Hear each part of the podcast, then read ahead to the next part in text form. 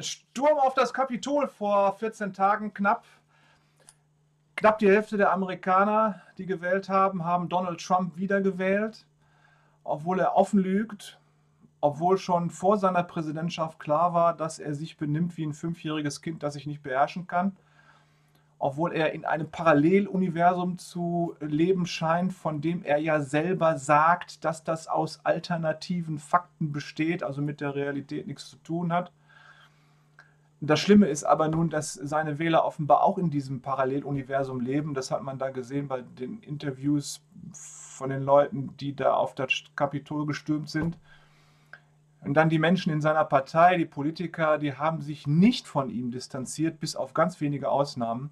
Und sie haben ihn auch nicht aus seiner Partei rausgeschmissen. Warum haben sie das nicht gemacht? Weil sie selber von ihm profitieren oder weil sie befürchteten, selber an Macht zu verlieren, wenn sie ihn gegen sich haben. Das heißt, sie folgen lieber einem Lügner und Verschwörungstheoretiker, als gute Politik für die Menschen zu machen.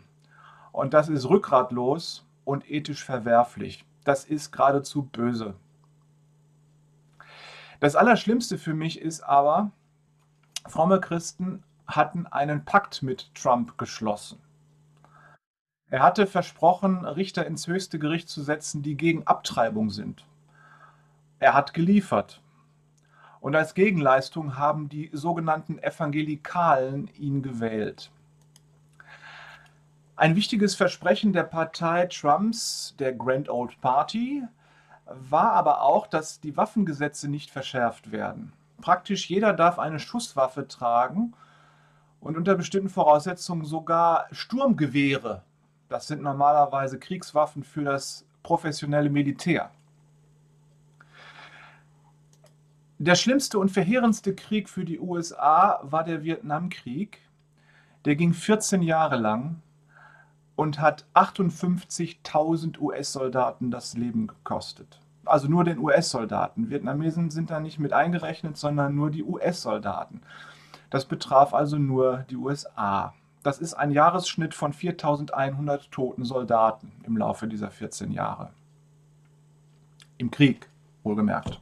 Da, wo der Tod das Geschäft ist. Die Statistik aus dem Jahr 2020 zeigt nun, dass in den USA 19.300 Menschen in einem Jahr durch Schusswaffen getötet wurden, 39.000 verletzt, davon 5.000 Kinder und Jugendliche.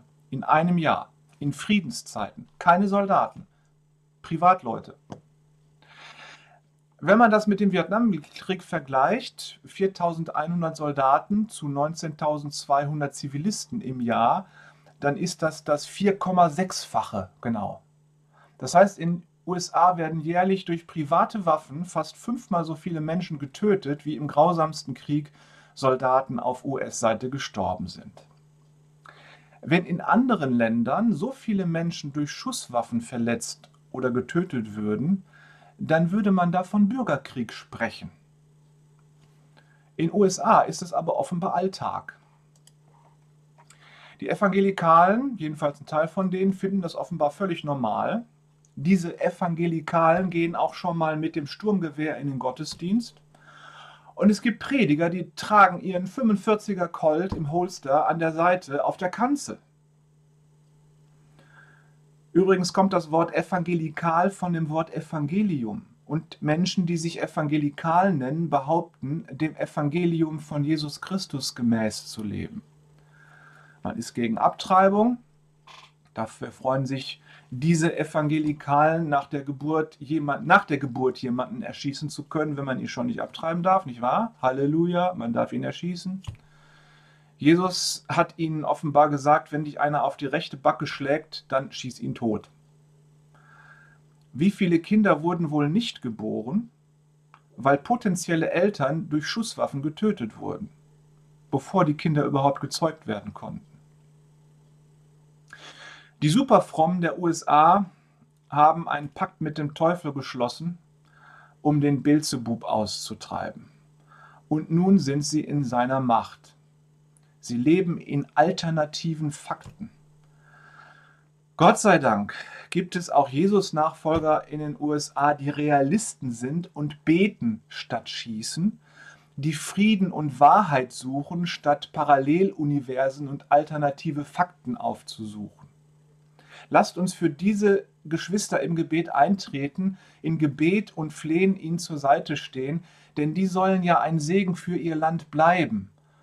Und ich will hoffen, dass in Zukunft die mehr Stimme gewinnen und in den Medien öfter vorkommen als diese sogenannten Evangelikalen, die ja die evangelikale Szene nicht so gut aussehen lassen. Also das Ergebnis von vier Jahren Berichterstattung über Donald Trump. Knapp 50 Prozent der Bürger in, der US, in den USA leben in einer parallelen Wirklichkeit. Das nennt man übrigens Schizophrenie. Die konservativen Frommen, die sogenannten Evangelikalen, machen Verträge mit dem Herrn der Lügen. Das nennt man Häresie. Mag Gott ihnen barmherzig sein. Lasst uns für diese merkwürdig abgespacede Hälfte der Amerikaner beten, denn politische Argumente, gute Worte helfen dann nicht. Wir müssen beten und unseren Glaubensgeschwistern da in den USA auf diese Weise beiseite stehen. Und wie wohltuend war das, was in den letzten vier Tagen aus Washington kam. Man muss ja nicht mit einverstanden sein, äh, was die Politik da in Washington tut, aber man spürt jetzt im Moment wenigstens, wie ehrlich das ist und das ist so gut. Jedenfalls geht es mir so. Nun vergleichen manche den Sturm aufs Kapitol mit dem Sturm aufs Reichstagsgebäude in Berlin Ende August. Und die Störaktion der Gäste der AfD-Fraktion im November wird so in eins gepackt und dann mit dem Sturm aufs Kapitol ähm, verglichen. Die Bilder ähneln sich auch ein bisschen, aber eben nur ein bisschen. Es ist insofern dasselbe Bild. Die Demonstranten wurden gezielt mit Falschinformationen aufgehetzt in USA und in Berlin. Außerdem war erschreckend wenig Polizei vor Ort, am Kapitol wie am Bundestag. Und die Demonstranten glaubten offenbar alternativen Fakten. Also Lügen, hier wie dort. Das war es aber auch schon. Am Bundestag ist niemand erschossen worden und auch sonst keiner gestorben. Die Gäste der AfD im Bundestag waren penetrant und beleidigend und wurden von manchen Parlamentariern als bedrohlich empfunden. Aber der Bundestag ist nicht gestürmt worden und die Abgeordneten mussten nicht fliehen und sie konnten weiterarbeiten. Gut. Keine amerikanischen Verhältnisse. Aber seit meiner Jugend in den 80er Jahren gilt, alles, was in USA Mode ist, kommt spätestens zehn Jahre nach Deutschland. Das gilt für die Kultur. Zum Beispiel die deutsche Popmusik der 90er Jahre klang sehr nach der amerikanischen Popmusik der 80er Jahre. Und das kann man so weiterspinnen. Und was den Glauben anbetrifft, viele Gemeindeaufbaustrategien und theologische Richtungen, die in Deutschland angewendet und verbreitet wurden und werden, die sind so 10 bis 20 Jahre vorher in den USA entwickelt worden. Die Wirkung dieser äh, Theologien und Aufbaustrategien, ob das nun negative oder positive äh, Wirkungen waren, die sind dann aber in Deutschland typisch deutsch, immer so ein bisschen gründlicher und präziser. Das heißt, wenn etwas wirklich schlecht gelaufen ist, dann ist es wirklich schlecht gelaufen. Und wenn hier was richtig gut gelaufen ist, dann ist es aber auch richtig gut gelaufen. Also man merkt, ähm, was in Amerika passiert, hat schon auch was mit uns zu tun. Man kann sich nicht nur einfach darüber aufregen und sagen, naja, das ist da drüben. Es hat was mit uns zu tun. Und zwar nicht nur die politische Seite, sondern auch die fromme Seite, die evangelische Seite. Wenn nun knapp der 50 Prozent der Amerikaner, inklusive der Christen, in einem Paralleluniversum leben, wie lange wird es wohl dauern, dass dieser Trend nach Deutschland schwappt? Wir hören, wie in Deutschland die Verschwörungstheoretiker laut werden. Jedenfalls tauchen die ständig in den Medien auf. Da bekommt man den Eindruck, dass auch bei uns in Deutschland schon die Hälfte der Menschen in so einem Paralleluniversum leben oder zumindest auf dem Weg dahin sind. Ich habe mir das mal genauer angeguckt und Statistiken gefunden. Glücklicherweise gibt es eine Umfrage der Konrad-Adenauer-Stiftung mit der Frage, wie bewerten Sie folgende Behauptung? Es gibt geheime Mächte, die die Welt steuern. Das ist ja so eine zentrale Aussage bei den Verschwörungstheoretikern. Es gibt einige geheime Mächte, die die Welt steuern. und dann haben sie unterschieden zwischen vor und in der Corona-Krise. Und wenn ihr jetzt mal guckt, äh, diese hellblauen Kästchen ähm, sind äh, vor der Corona-Krise und die dunkelblauen, grauen Kästchen sind während der Corona-Krise. Da ist es dann ähm, vor der Corona-Krise, dass 30 Prozent das für sicher oder wahrscheinlich richtig halten, dass geheime Mächte am Werk sind. Ähm, 63 Prozent halten es aber insgesamt für falsch oder wahrscheinlich falsch. Und wenn man dann mal weiter guckt, in der Corona-Zeit sind es nur noch 24 Prozent äh, der Leute, die das für wahrscheinlich oder sicher richtig halten und 70 Prozent, die diese Verschwörungstheorie nicht mehr für wahrscheinlich halten. Und dann kann man ja immer mal sagen, ja, das sind ja nur die Doofen. Ne? Das stimmt aber nicht, äh, die sowas glauben. Das stimmt aber nicht, wenn man nämlich mal die Statistik sich anguckt mit der Aufteilung nach dem Bildungsgrad, äh, dann sind beim Durchschnitt äh, aller, die da befragt worden sind, sind diejenigen, die mittlere Reife haben. Und es gibt auch unter den Hochschulabsolventen und den Professoren tatsächlich Leute, die diesen verschwörungstheoretischen Theorien etwas glauben oder zumindest sie für wahr halten. Die politische Ausrichtung in Deutschland spielt dann da schon eher eine Rolle. Äh, je weiter rechts, desto verschwörungsgläubiger ist man. Die AfD-Anhänger glauben zu 56 Prozent, dass es eine Verschwörung wahrscheinlich oder sicher gibt, aber immerhin auch 20 Prozent von Linken und Grünen auf der anderen Seite des politischen Spektrums. Egal was auch immer, ich halte es für erschreckend, dass ein Viertel bis ein Drittel der Menschen in Deutschland in Gefahr sind, offenbar auch in so einem Paralleluniversum abzudriften. Beruhigend ist nur, äh, dass die Verschwörungstheorien während der Krise etwas weniger glaubhaft geworden sind. Ähm, äh, 6% weniger Leute, die das glauben es ist immerhin ein kleiner positiver Effekt ähm, von Corona. Carmen und ich haben neulich im Fernsehen eine Reportage über Attila Hildmann gesehen. Da hat eine Journalistin sich die Mühe gemacht, mit ihm zu reden, um herauszufinden, was er wirklich meint. Und sie hat sich wirklich Mühe gegeben und das ausgehalten, dass er sie auch ständig hat ab, äh, abgewiesen und so. Aber ich fand das sehr mutig, sie hat das durchgehalten. Das Ergebnis war aber, dass dieser Mann tatsächlich glaubt, was er sagt. Er erzählt mit so einer Überzeugung diese, diesen Blödsinn, dass es schon wirklich erstaunlich und erschreckend war. Äh, das meiste, was er da an Weltanschauung präsentiert, das hat aber nichts mit der real existierenden Welt zu tun. Und es scheint so zu sein, dass, dass, dass wenn wir beide uns dieses Papier Papier hier angucken würden, dann sehe ich die Jahresabrechnung der Krankenkasse meiner Frau und er wird vermutlich den Beweis darin finden, dass alle Beamtinnen Roboter sind und von Frau Merkel ferngesteuert werden. So krass ist das.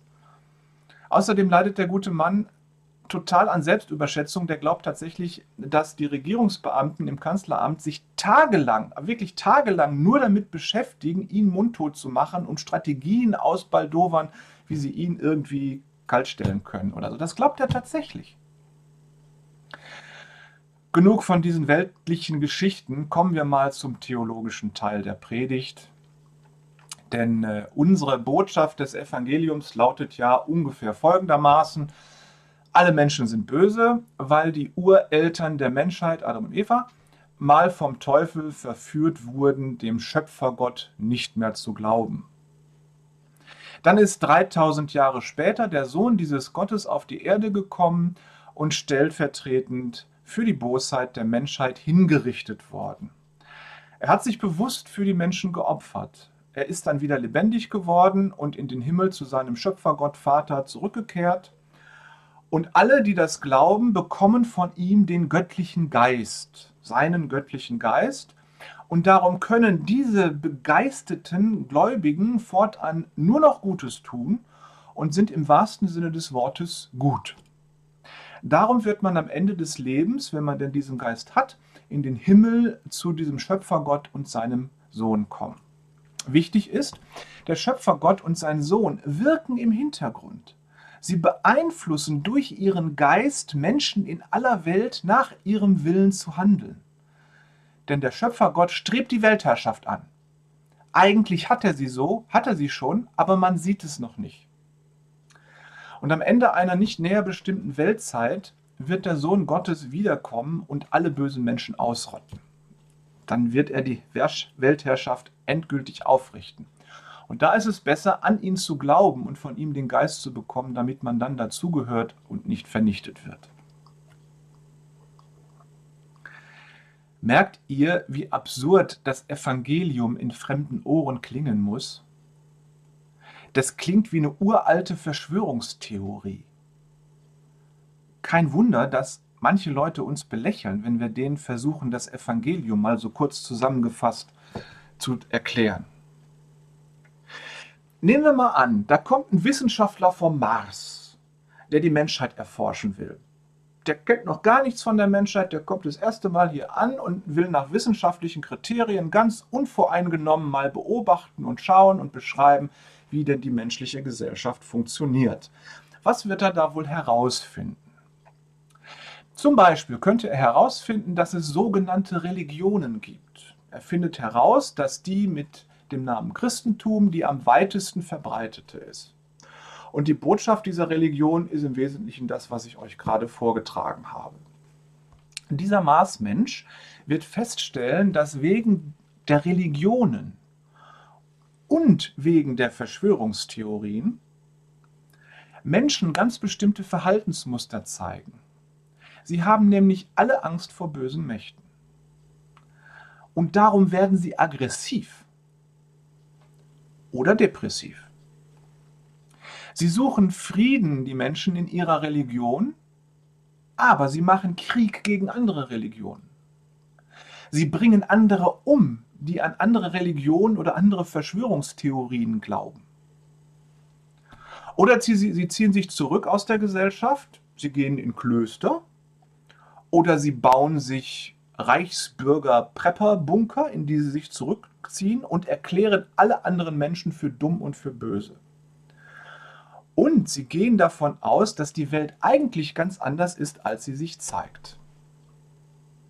Und sie sind alle überzeugt, dass nicht greifbare, unsichtbare, gute oder böse Mächte im Hintergrund die Fäden ziehen und Menschen manipulieren.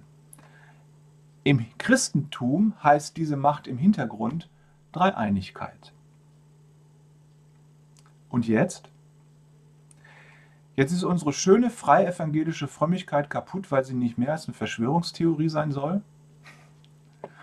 Ich könnte mir vorstellen, dass wenn wir im Gemeindehaus zusammensäßen, äh, dass einige von euch mit den Füßen scharren und hüsteln und äh, sich, also man könnte eine heiße Diskussion, eine schöne laute Diskussion darüber führen und vielleicht entspinnt sich nachher, wenn der Gottesdienst vorbei ist, ja nochmal eine Diskussion über diese über diese Gedanken und die äh, Identifikation von, von, von Glauben. Doch halt, unser Glaube hat ja ein Alleinstellungsmerkmal. Da ist etwas, das ihn aus allen Religionen und Verschwörungstheorien heraushebt und einzigartig macht. Das ist nämlich Jesus am Kreuz. Und wenn alles andere, was in der Bibel steht, von Menschen zusammen theoretisiert worden ist zu einer schicken Religion. Und wenn das Weltbild, das wir Christen haben, vielleicht eher einer Verschwörungstheorie gleicht als der Wirklichkeit. Jesus am Kreuz, das kann sich kein Mensch ausdenken. Die verborgene Macht im Hintergrund, die Trinität, Gott, der Schöpfergott, bleibt nicht im Hintergrund, sondern zeigt sich öffentlich. Er bleibt nicht verborgen. Das kommt sonst in Verschwörungstheorien nicht vor, dass Gott oder die Macht im Hintergrund hervortreten würde. Gott tut es aber, Jesus Christus tut es. Und dieser Jesus Christus bedroht ja nicht die, die nicht an ihn glauben mit dem Tod, sondern er sagt, ich bin nicht gekommen, um zu verurteilen, sondern um zu retten. Er will ja Leben bringen und nicht Tod. Und er sammelt nicht die Seinen, um sich, um sich dann feiern zu lassen, sondern er geht zu denen, die ausgestoßen und die fremd sind. Dabei ist er so penetrant bei dem Abschaum der Gesellschaft, dass so die, sogar die Seinen, die Religiösen, die Frommen, die Gläubigen, dass sogar die anfangen, sich von ihm abzuwenden und anfangen, ihn abzulehnen. Was würden zu so einem Gott die Evangelikalen wohl sagen, die ganz gerne die Waffen auf andere richten?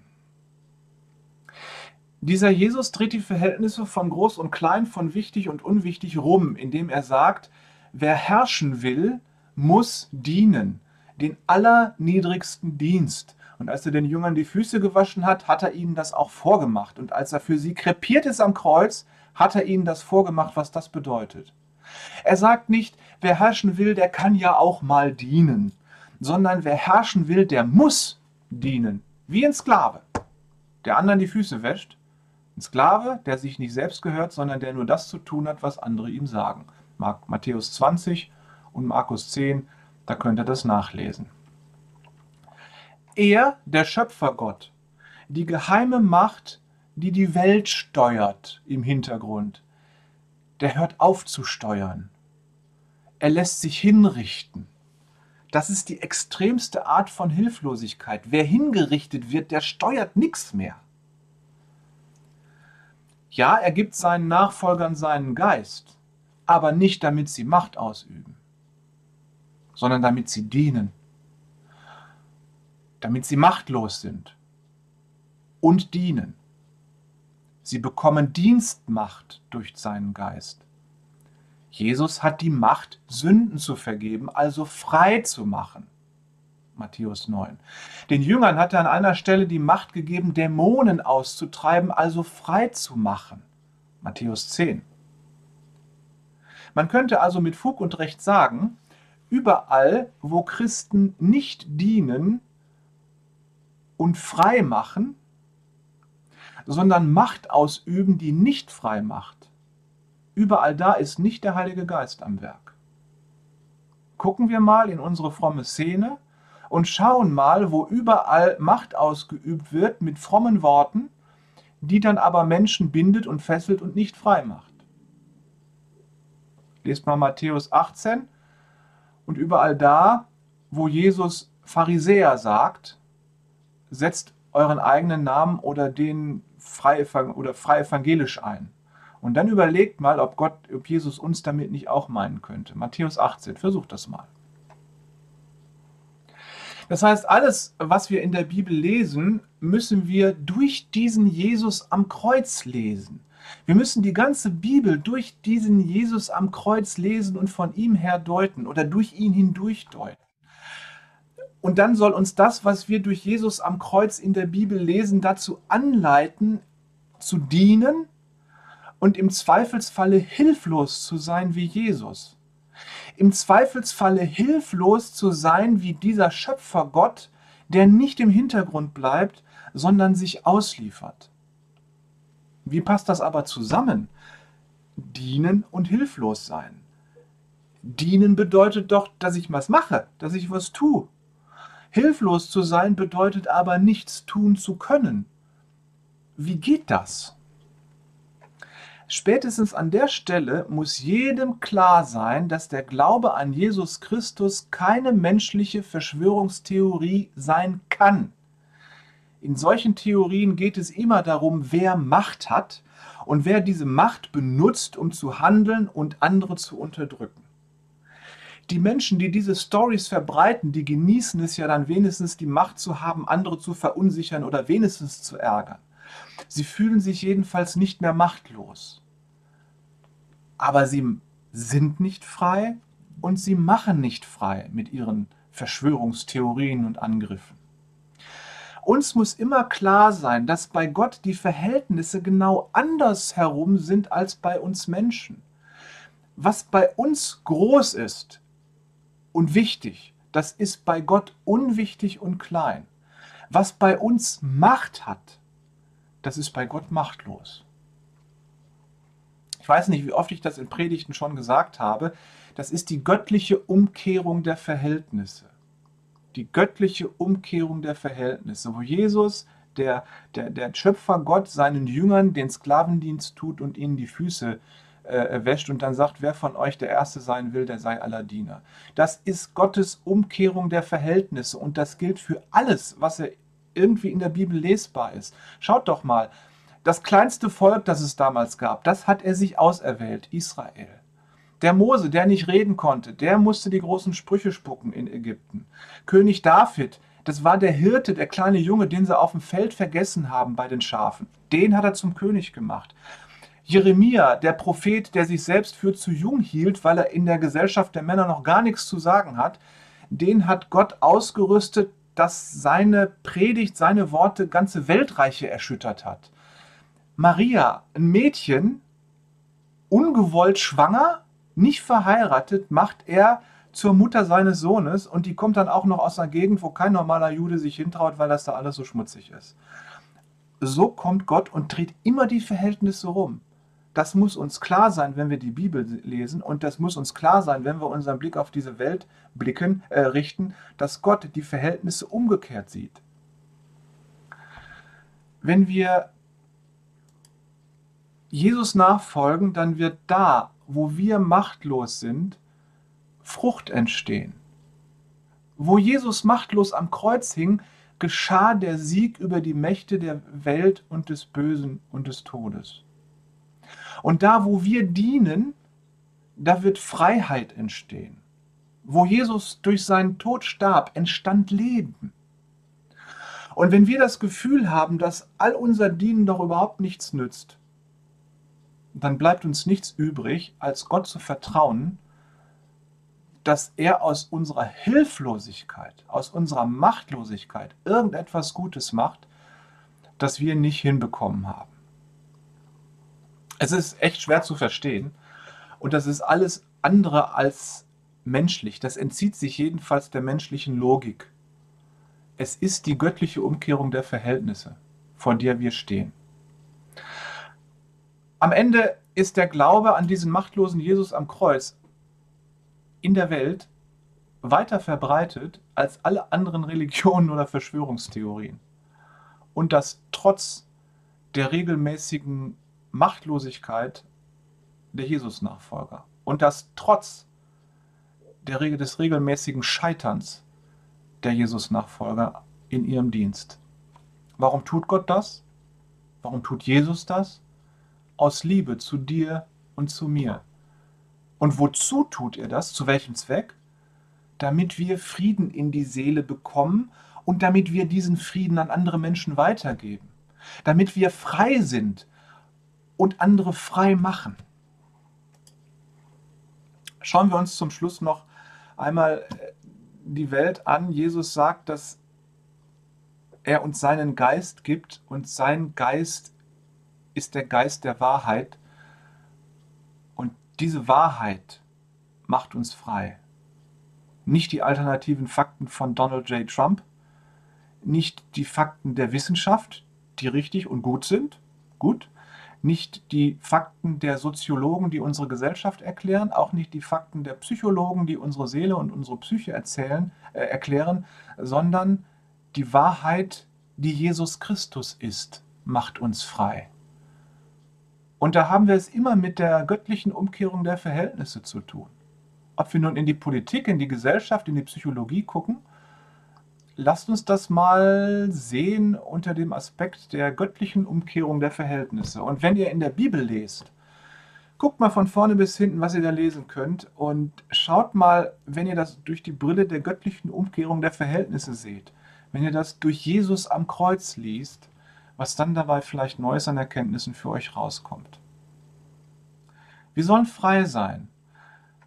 Frei von Angst, in dieser Welt nichts zu gelten.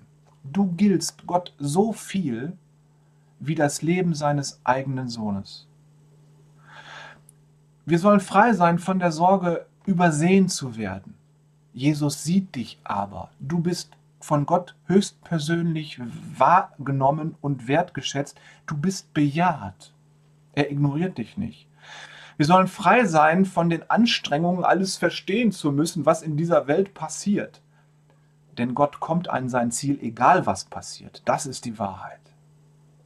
Wir sollen frei sein, auch mal ein Stück zurückzutreten von dieser Welt und ihrem Getöse und das Ganze mal so ein bisschen von ferne zu betrachten. Und wenn du mal nicht mittendrin bist, sondern nur so ein bisschen dabei, dann kannst du vielleicht erkennen, dass die Welt mit ihrer Lautstärke am Ende doch die Klappe halten muss. Wir sollen frei sein zu erkennen, dass die Wahrheit eine Person ist, nämlich Jesus. Und an dieser Wahrheit, Jesus, können wir als Jesus-Nachfolger Maß nehmen und Gott vertrauen. Und dann gehen wir hin und dienen den Menschen, egal welche Verrücktheit die glauben. Wir gehen natürlich auch zu den Verschwörungstheoretikern und den Waffennarren oder sonst irgendwas, um ihnen die Wahrheit zu bezeugen und ihnen zu dienen und ihnen gegenüber möglicherweise machtlos zu sein. Aber wir werden erfolgreich machtlos sein. Im Namen Jesu. Amen.